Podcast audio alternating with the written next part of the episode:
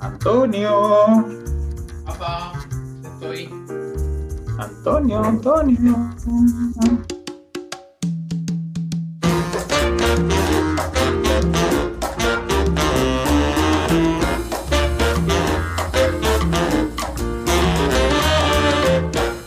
Buenos días, vecinos y vecinas. Bienvenidos a La Escalera, el podcast donde Enrique Cortiñas y yo hablamos de negocios, desarrollo web, planificación y todo lo necesario para salir adelante en este mundo digital. Hoy aprovecharemos para reflexionar sobre la escalera, ahora que estamos en agosto y hay como una especie de cambio de temporada. Ya llevamos un añito, ¿no? Desde que empezamos a publicar los episodios y eh, estamos pensando en cómo conseguir más visibilidad, cómo tener un contenido que sea más atractivo para los oyentes y también estamos replanteándonos eh, qué queremos conseguir con este podcast. Lo hacemos en abierto porque ah, os puede servir para vuestros podcasts o vuestros proyectos o también para despertaros de esa reflexión interna que a veces hace falta para los proyectos propios. Y si todo va bien y no me he quedado hablando yo solo, al otro lado del micro tenemos a Enrique Cortiñas, que trabaja con ONGs y pequeños comercios que quieren mejorar su visibilidad online. Buenos días, Enrique. ¿Qué tal ha ido la semana? Muy bien, ¿y la tuya, Antonio, cómo ha sido? Pues llevamos ya dos semanas a, a medio gas. A cuerpo de rey. A A cuerpo, cuerpo de rey. Sí. Trabajando solo cuando me apetece. Eso podría ser así todo el año. Como un vividor. Pues también un poco en esta dinámica que tú cuentas de trabajando cuando me apetece, no exactamente, porque todavía tenía algunas cosas pendientes de hacer después de la escuela de estío y, y como había parado mucho algunas cosas y así, pues he tenido que trabajar para recuperar. Pero esta semana ya en la que entramos, ritmo bajará mucho y dedicándome más a repasar cosas internas de, de enriccortiñas.com, algunas cosas pendientes que tengo para, para algún cliente y haciendo algunas reuniones puntuales para posibles proyectos a partir de septiembre. O el ritmo ha bajado mucho y también pues me voy tomando, hay días que hago pues un par de horitas y paro o el día completo de, de descanso. Hoy pues, que estamos grabando pues sí que un poco más intenso porque bueno, pues me he reunido con, con un par de clientes, tengo que preparar un par de cosas también para una formación que hago la semana que viene. Pues esta semana la idea era que fuera más tranquila, pero sigue habiendo un punto de actividad. ¿Quieres contarme ya que estamos puestos, me cuentas un poco qué has hecho esta semana? Pues bueno, como llevamos dos semanas sin grabar, pues estas últimas dos semanas he estado muy a tope con Kuma para dejarlo todo listo antes de las vacaciones de agosto, que ya cerramos, que como buena empresa tradicional, mes de agosto cierran para juntar todas las vacaciones en un mismo periodo y también para sincronizarse con el resto del sector, porque en agosto llames a la empresa que llames, casi todas están cerradas por vacaciones. Luego por las tardes con el calor que ha estado haciendo me costaba mucho concentrarme y así que he estado currando en base a, mi estado anímico y, en base al calor ambiental. Y así por lo menos he sido mucho más productivo porque si hubiera dicho, nada, me pongo a trabajar cuatro horas y al final si no te apetece el cuerpo procrastina muchísimo y, y, pues para eso estoy en la piscina o, o estoy de paseo con, con la familia para concluir la, la semana, en mi grupo de amigos me han conseguido funelizar entre, por llamarlo de alguna forma, en todo el tema del eneagrama y los eneatipos. No sé si sabe lo que es, Enrique. Sí, pero si nos lo cuentas a todos, seguro que hay gente que no, que no conoce y, y así nos pones un poco en contexto. Mm, Pues resumiéndolo, mm, es que yo estoy ahora mismo en fase inicial, pero resumiéndolo, los eneatipos describen arquetipos de comportamiento de las personas, eh, lo simplifican en, eh, a- o sea, un, un nivel principiante lo simplifican en nueve eh, esquemas de comportamiento, por llamarlo de alguna manera, pero si profundizas en cada uno de estos nueve encontrarás comportamientos que poco a poco vaya, o sea, que de manera más específica describan comportamientos de, casi cualquier persona. Y básicamente yo al principio pensaba que era como una especie de, horóscopo. Al final los generalismos no los comparto. Pero sí que es verdad que cuando empiezas a ahondar y a, identificar a personas con sus eneatipos, te das cuenta de que, de que es muy potente y básicamente está pasando mis ratos libres eh, profundizando eh, eh, en este tema, que al final he descubierto cosas muy interesantes, tanto sobre mí como sobre las personas que me rodean y también para comprender sus motivaciones y sus modos de conducta es una herramienta, yo que sé, yo pienso que es una herramienta poderosa, sobre todo para eh, mejorar las relaciones que tienes con otras personas. Muy bien. A ver, ya nos podríamos hacer un programa, si quieres, un día de estos, cuando tengas un poco más dominado el cómo hacer, cómo autoanalizarse.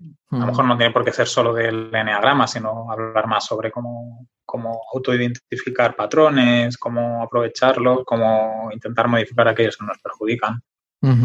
Sí, vale. Era un tema interesante. No sé, a lo mejor a la gente le dicen, vaya flipada esto, ¿no? Pero yo creo que es un tema muy importante. Sí, es. conocerte y aprender sobre cómo te comportas, ¿no?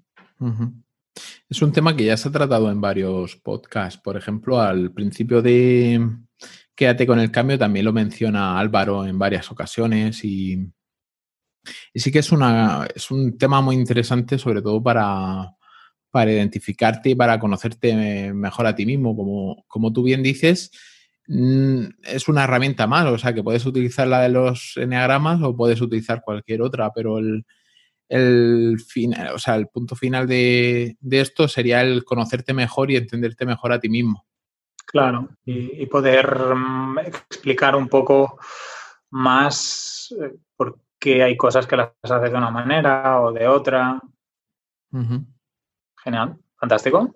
Muy bien, muy bien, Antonio, interesante. ¿Y tu semana qué tal? ¿Qué has hecho? Pues mira, yo esta semana, mm, la pasada, bueno, hace, ahora no sé si ya es la pasada o hace dos, porque como hemos parado una semana, creo que hace dos. Eh, estuve presentando y moderando la Escuela de Estudio del Voluntariado, que estuvo bastante interesante y creo que el, resultado ha sido, ha sido muy bueno. He estado acabando de configurar unas campañas de Google Ads para una ONG que tiene campañas activas en agosto, cosa que no es muy habitual, pero tienen un restaurante y la propia la, fundación tiene un restaurante como fórmula para, bueno, para conseguir ingresos y así.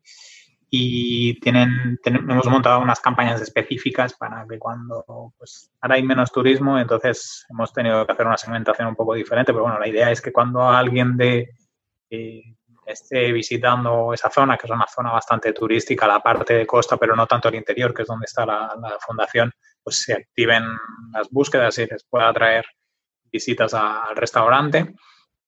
Después hemos estado hablando con una organización que quería hacer una campaña de comunicación en septiembre, que está preparándose para hacer un, salto a nivel de difusión bastante fuerte. Han, han, pedido presupuesto, acciones que habría que hacer, o sea que contento.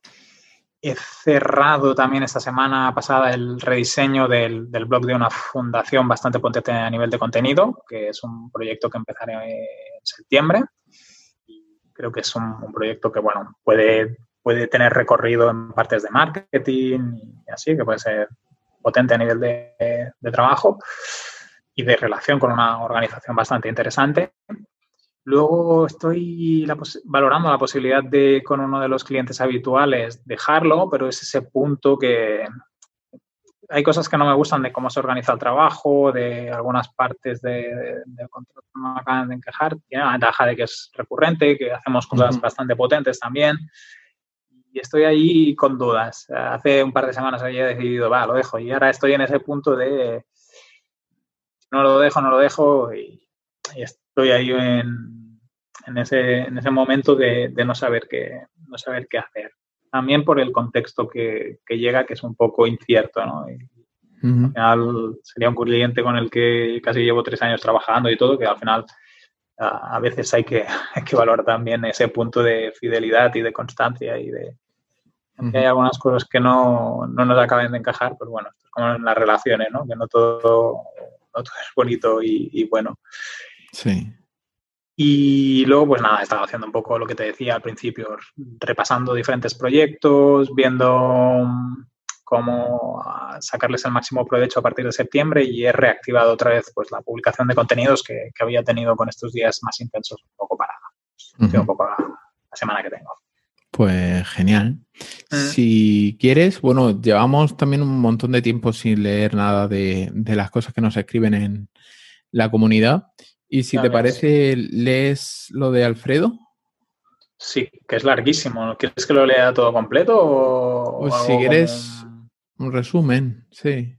Sí, pues mira, Alfredo nos decía que, en las herramientas que comentamos para crear apps, él decía que, pues, que le parecía muy interesante exponiendo los pros y los contras, pero que desde su perspectiva le parecía que era una opción que había que usar con precaución, ¿no? Porque él estaba, no sé si se dedica específicamente al desarrollo de, aplicaciones, ¿no? Pero comentaba que eh, tiene, pues, él habla de la deuda técnica, ¿no? Que es que, cuando empezamos a cualquier proyecto, ¿no? Tenemos una deuda que, es preferible tenerla con Google y Apple antes que con una empresa que ha creado un SaaS, ¿no?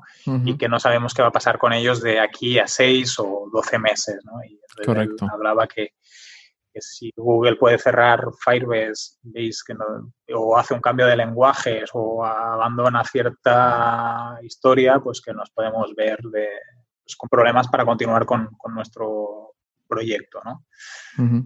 Entonces él hace esa reflexión, ¿no? De, que ha visto proyectos de aplicaciones a medida, tener grandes proyectos para encontrar una solución adecuada a problemas concretos, pero que duda que en plataformas de este tipo también el, margen de maniobra sea suficiente como para poder dar respuesta. Entonces, viene a hacer esta reflexión, ¿no? De como una crítica constructiva. Dice él que lleva mucho tiempo creando backends para aplicaciones y que ve que la mayoría de proyectos pues pueden tener complicaciones, ¿no? Si no acaba de, pensarse bien y decidir bien cómo, hacerlo. El tema eh, consiste en que, o sea, nosotros mencionamos estas herramientas sobre todo para testear y validar ideas de negocio, porque hay empresas que no, o sea, básicamente para no tirar 14, 15 mil euros a, a la basura sin haber testeado el producto o, si, sin haber testeado el, mercado, porque puede ser que tu idea sea muy válida, pero el mercado no esté preparado. Entonces, antes de meterte en algo grande, sí que puedes tener un producto mínimo viable, pero es como todo, una vez que ya está testeado y, más que validado, la solución a medida es la mejor opción. Sí, y mira, añadiendo un punto de vista que yo comparto, de hecho, las dos visiones. ¿eh? depende de para qué, pues puede ser necesario tirar de SaaS y depende de para qué, pues mejor un desarrollo o a medida o con alguna herramienta que te facilite la, el desarrollo. Sea como sea, al final cada caso y cada situación, pues el, depende, ¿no? Pues yo creo que es, es interesante. Víctor Correal en, su, en, su, en su desarrollo de Guide Dog, en uno de los episodios del podcast, no sé si en el de la segunda temporada o la primera temporada, en una entrevista le escuché decir ¿no? que él cuando lanzó Guide Dog, eh, se concentró específicamente en el desarrollo en las aplicaciones de, Apple y que para él, a vista, echando la vista atrás, eso había sido un error. Porque hubiera sido mucho mejor hacer un desarrollo sobre web y a lo mejor Android que tener las aplicaciones de, Apple desarrolladas específicamente, porque fue al final lo primero que lanzó y que eso le limitó mucho el crecimiento. claro. Lo reconocía como error. Y, si hubiera hecho a lo mejor una aproximación como la que tú dices, Antonio, de, prueba y error, en vez de desarrollar a medida la aplicación en Apple, pues a lo mejor podría haber hecho una web app o Google Sheets, que no sé si hubiera llegado, ¿eh? porque a lo mejor no, no, da, no da suficiente como para eso y se hubiera ahorrado muchos problemas a lo mejor a posteriori. Se hubiera dado cuenta antes del error. Sí, probablemente. Porque esta historia que tú describes, él lo cuenta como su mayor error eh, profesional. Mm. El, porque hasta que no lanzó la web, la, no em, comenzó a posicionar el proyecto y, entonces una vez que posicionó el proyecto empezó a atraer visitas orgánicas y eso le, le permitió crecer exponencialmente, que no solamente tener la, la, aplicación en las stores.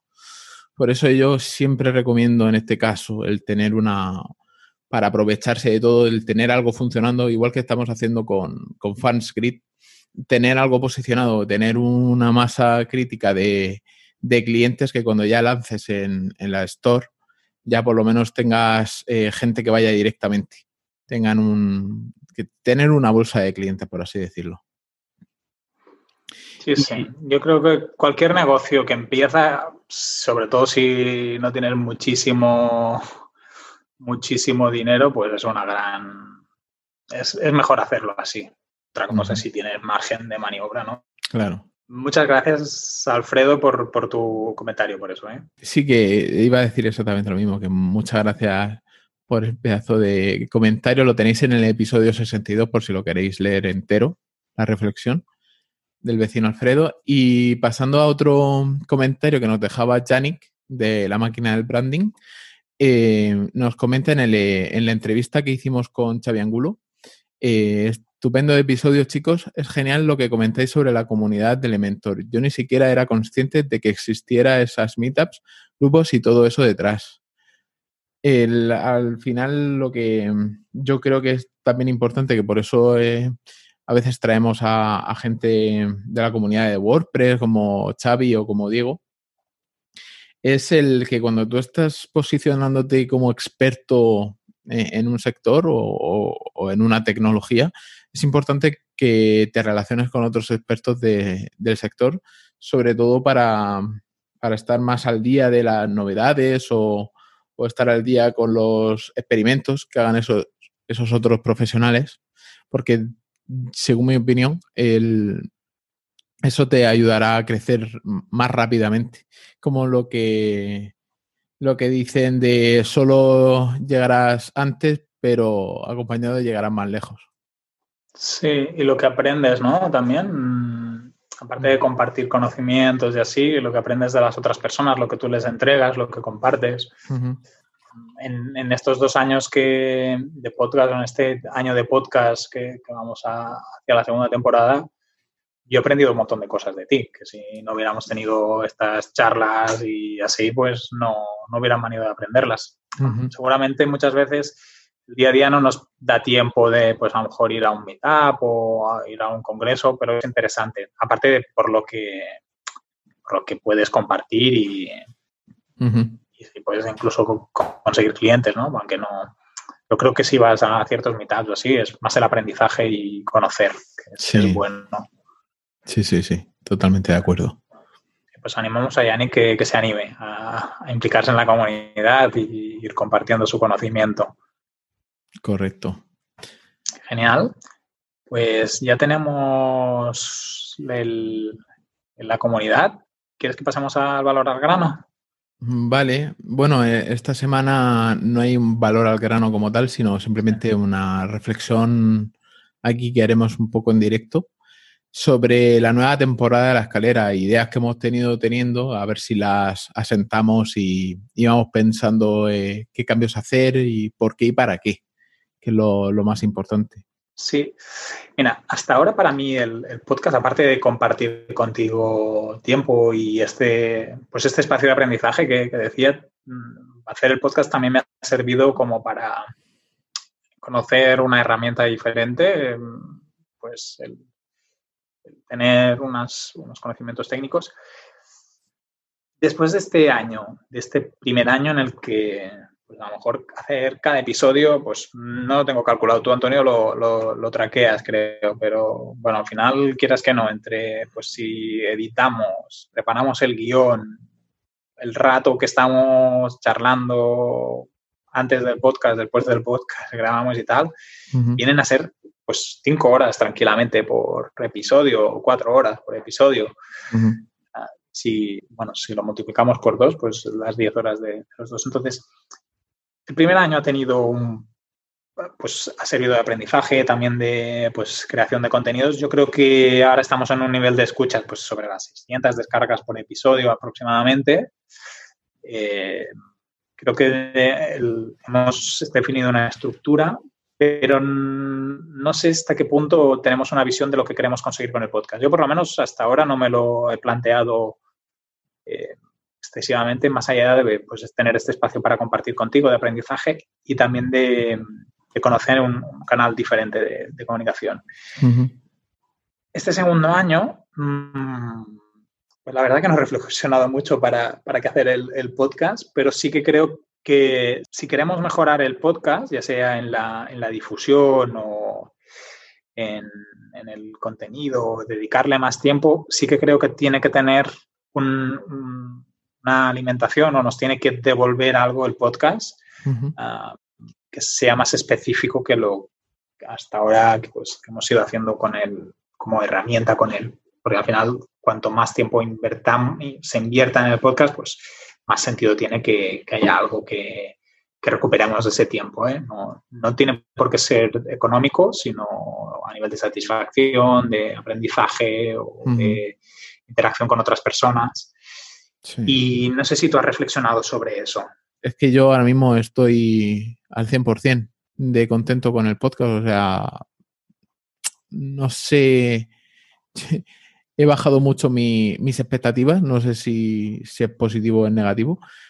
Pero yo ahora mismo con los resultados que estamos obteniendo, lo único que consigo son alegrías. El, Sobre todo después de, creo que el saltar el mayo, con las últimas entrevistas de, de Xavi y de, Diego, que conseguimos saltar la barrera de los 500 escuchas. Eh, ahora mismo vamos súper contentos. Para mí, el, punto de que espero del podcast es, viendo el enfoque que tú le das, es mejorar mis conocimientos, ya sea a través de ti o a través de entrevistas o durante la preparación del contenido y compartir ese conocimiento con el resto de personas, aparte de crear comunidad. Sería, o sea, viendo cómo tú enfocas esta segunda temporada, para mí sería el objetivo del podcast. Mejorar mis conocimientos, ya sea contigo o con invitados o preparando los contenidos y compartir ese conocimiento pues con la gente de la comunidad, eh, por ejemplo, Alfredo, ¿no? Las, reflexiones que nos hacía sobre si es mejor desarrollos a medida, SaaS, etcétera. Yo, bueno, volviendo a la idea inicial que tenemos del podcast, eh, y, que mencionamos en cada uno de los episodios, para mí la escalera es crecimiento profesional. Muy relacionado con el ámbito digital. Bueno, no tiene por qué en realidad. Es crecimiento profesional, sí, sí. Vale, vale.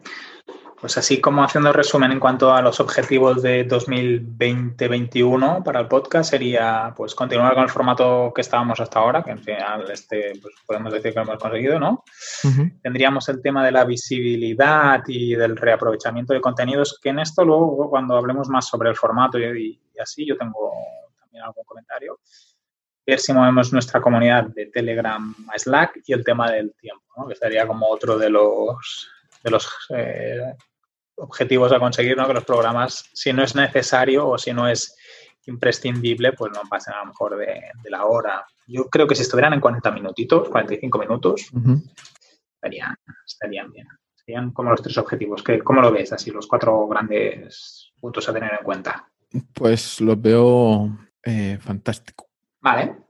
Vale, entonces mantenemos la, la idea inicial, que era la de tener un, espacio en el que compartir nuestro día a día y nuestros conocimientos, con también ver cómo podemos llegar a más personas y también a lo mejor mm, uno de, creo que de los objetivos que tendríamos que conseguir, más allá de llegar a más personas o que los episodios se escuchen más o menos, a lo mejor es que la comunidad de Telegram que tenemos actualmente pues pueda crecer y sea un espacio donde las personas compartan y tengan feedback y reciban y se pueda crear ese punto de, comunidad o de espacio de, relación entre, pues, al final las, personas que nos escuchan yo creo que mayoritariamente son freelance o pequeños propietarios de negocio y que eso les pueda servir de trampolín para, sus proyectos. Que pensándolo fríamente, quizá Telegram no sea la mejor herramienta para estos casos, que es una de las cosas que más se nos quejaba el vecino Elías sobre, sobre eso, que mm, el juntar todos los hilos de conversación en una misma, eh, en un mismo hilo, hace que lo importante se disuelva. Que aunque nosotros en el Telegram no es que estemos muy dicharacheros, pero sí que es verdad que es, mm, temas específicos sí que se hablan menos. Entonces, a lo mejor el plantearnos eh, mover esa conversación a un, espacio de trabajo específico de la escalera, que ya que la gente tiene, pues, por ejemplo, yo tengo aquí el de mm, la empresa, tengo el de la familia, que en la familia no utilizamos WhatsApp, utilizamos Slack, que lo comentamos más de una vez. Eh, tenemos el de Sin Oficina, tenemos el de España, WordPress, tenemos el de WordPress Internacional, tenemos el de... Tengo varios workspaces y entonces la gente que, que poco a poco va sumando o va utilizando más Slack, para ellos igual que utilizan ya Telegram o utilizan WhatsApp, a lo mejor Slack estaría ahí dentro de sus, de sus herramientas de uso diario y darles una herramienta en la que poder segmentar estos, estas comunicaciones, pues no, estaría mal. Y sobre todo luego a la hora de, buscar información, mucho más fácil buscarla en Slack que no buscarla en, en un Telegram, en el que está todo mezclado. Bueno, sí, una de las cosas que tenemos que plantearnos es si cambiamos de Telegram a Slack, ¿no? Sería uno de los temas a hablar. Tendríamos que preguntarles em, a la comunidad, sobre todo, que cómo lo ven ellos.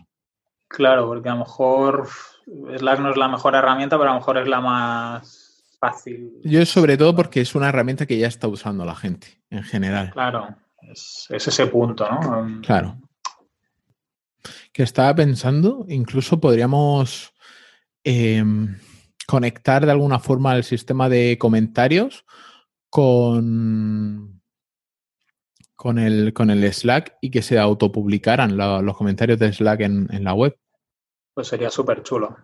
Ah, me mola, me mola mucho. Sí. sí, sí, sería muy chulo porque daría, permitiría que hubiera feedback sobre los comentarios que hará supongo que la gente no entra en nuestra web muy a menudo y lo hace muy puntualmente cuando un tema le, llama mucho. Pero si alguien hace un comentario y se dispara en un punto del Slack, es mucho más fácil que tenga feedback ese comentario. Sí. Vamos al contenido. Contenidos. Valor al grano. O sea, yo creo que mantendría la parte inicial que siempre hemos hecho, que creo que a la gente más o menos le, le, gusta. Y también por eso que te decía de no tematizar excesivamente los episodios. Cuando tú acabas de escribir tu semana y yo acabo de escribir la mía, pues cada uno que revise la del otro y comentar un poco la jugada. Y así filtrar un poco para quedarnos en esas tres o dos cosas más importantes de la semana y no contar excesivamente, pues le envío un correo a tal, no sé qué. Luego también estaba pensando en los contenidos, en la parte de la comunidad. Eh, no comentar, eh, o sea, si lo vamos a centralizar en otra herramienta como puede ser Slack, y al final la gente que le interese hacer como hace Bosco, que es simplemente comenta la jugada, de comenta la jugada semanalmente de cosas que se han estado discutiendo dentro del Slack, o por ejemplo, comparte tres recursos, o, comenta el lanzamiento de alguno de los. Entonces, a lo mejor podríamos comentar eh, tres cosas: recursos, em, avances de algún vecino, avances, ya que vamos a, enfocarnos más al, crecimiento profesional, al desarrollo profesional, pues también si alguien consigue dar un gran paso, pues por ejemplo, eh, eh, salirse de trabajar por cuenta ajena y empezar a trabajar por cuenta propia, sería un gran avance profesional. O el cambiar de empresa o mejorar su puesto de trabajo.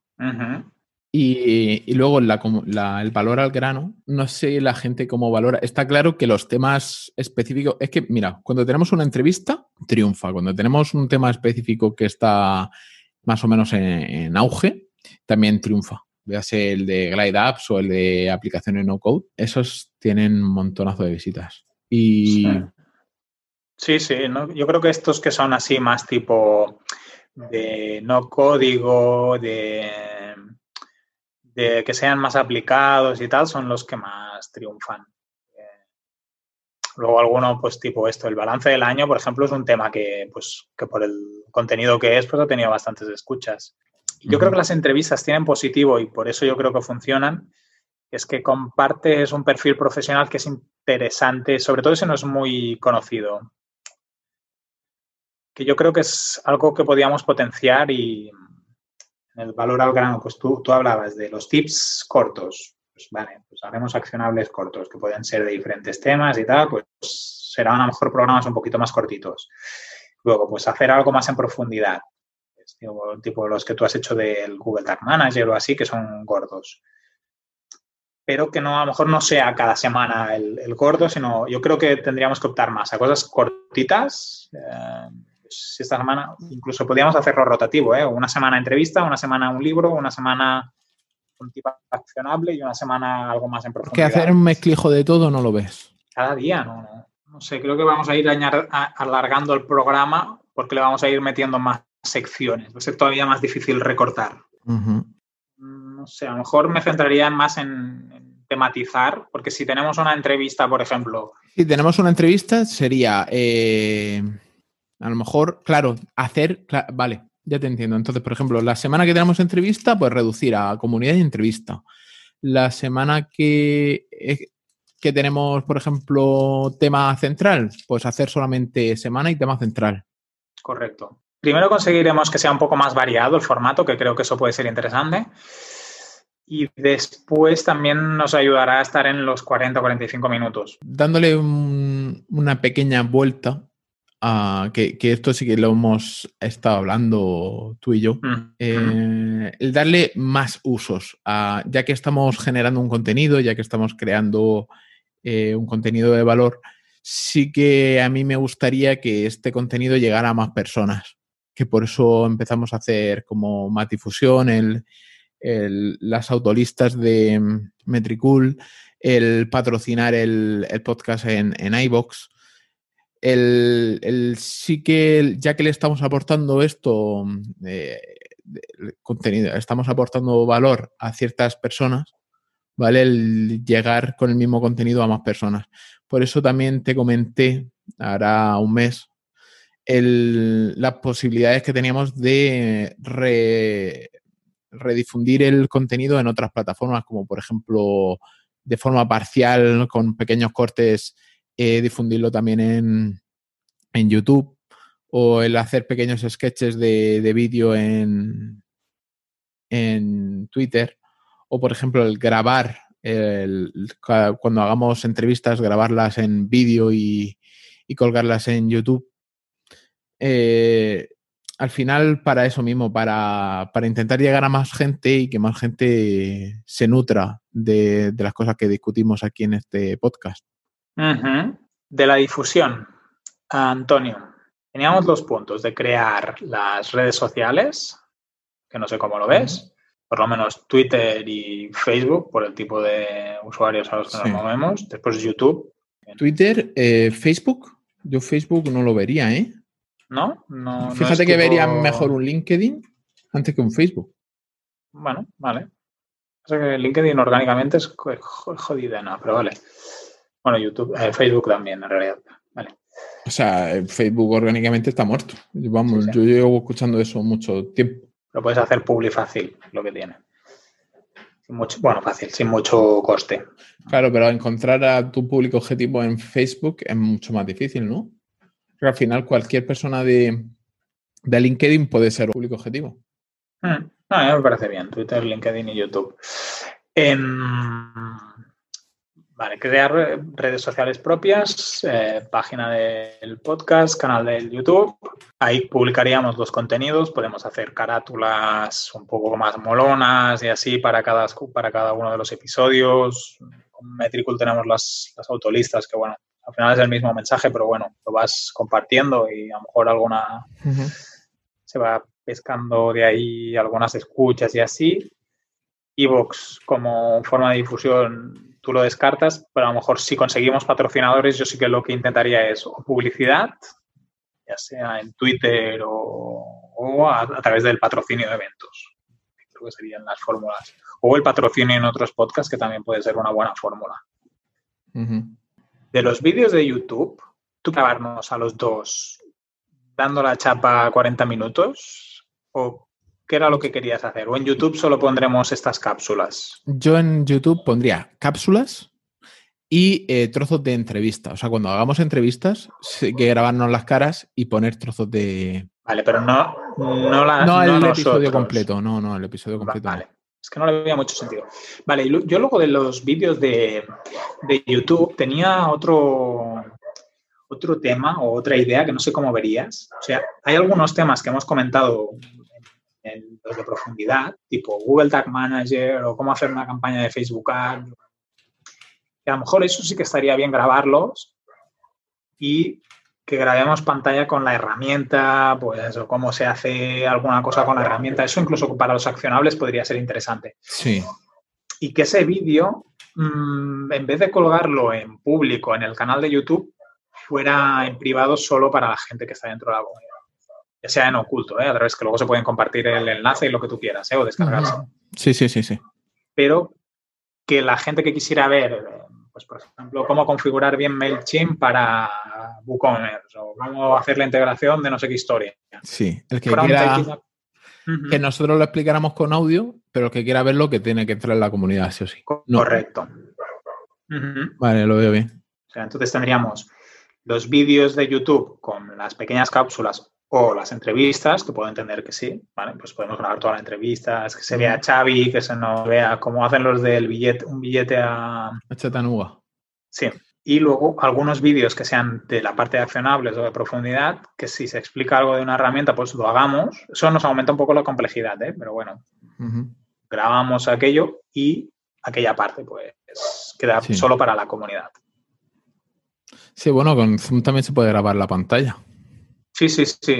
Bueno, pero me refiero que al final querrá decir que tenemos que editar un poco el vídeo, mm, cortar, tendremos que hacer un poquito más.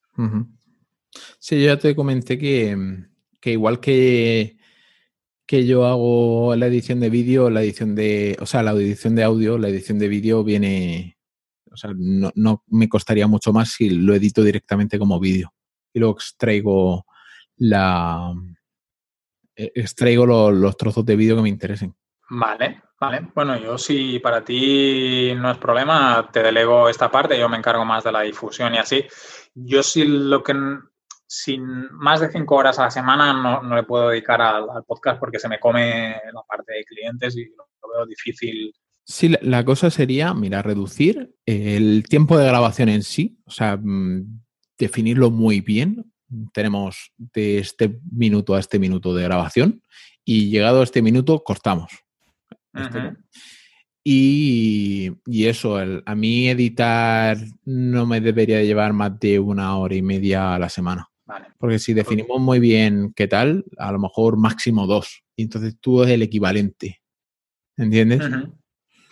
Más que nada que creo que si nos cuesta muchísimo más hacerlo, yo, no sé si lo, me puedo comprometer y también no sé si, porque al final hay cosas que necesitan tiempo para tener resultados. Ah, y crear una comunidad, la gente, bueno, ahora el otro día, no sé qué entrevista escuchaba, ¿no? Que, el, que, le decían, ostras, pero qué bien, ¿no? Tener tanta, tantas visualizaciones en YouTube y tal. Y ella decía, sí, claro, llevo ocho años creando contenidos, ¿no? Claro. Eso es lo que lo de las influencers cuando les atacan diciendo que son caras, dicen, ya, pero es que yo dedico 40 horas a la semana mm, durante tanto tiempo para tener este canal con estos seguidores. Mm. Entonces es págame todas las horas que he echado en el pasado. Que a no todas les sale bien ese, ese intento. Claro, porque al final inviertes mucho tiempo y no sabes si eso va a tener resultados. Entonces, como yo, por ejemplo, pues prefiero a lo mejor que yo creo que podemos llegar a combinar, ¿no? Pues, por ejemplo, si hacemos cosas de CatComes, pues podemos aprovechar lo que estemos haciendo para explicarlo y entonces a lo mejor no necesitamos tanto tiempo en preparar el guion, porque ya es algo que, pues, es algo que haces y no necesitas tanta estructura. Sí, tendríamos que hacernos como un calendario, incluso ese calendario, mm, yo que sé, planificarnos dos meses con antelación los temas y ese calendario también ponerlo a disposición de, de la comunidad. Rollo como hace, como hace mm, eh, Bosco, que dice que tiene siempre tres sesiones por adelantado publicadas. Me parece, sí, al final tener un calendario editorial lo, lo, hace más sencillo y entonces en el que se vea cada semana, pues esa semana me toca a mí, esa semana que por lo que sea, pues no se puede porque hay que cambiar y tal, no pasa nada, es muy difícil. Pero que nos sirva un poco de guía, sí, sí. Menuda chapa que estamos dando aquí a la gente. No, lo que me preocupa son los deberes que tenemos. A mí lo que me preocupa es editar. ¿eh?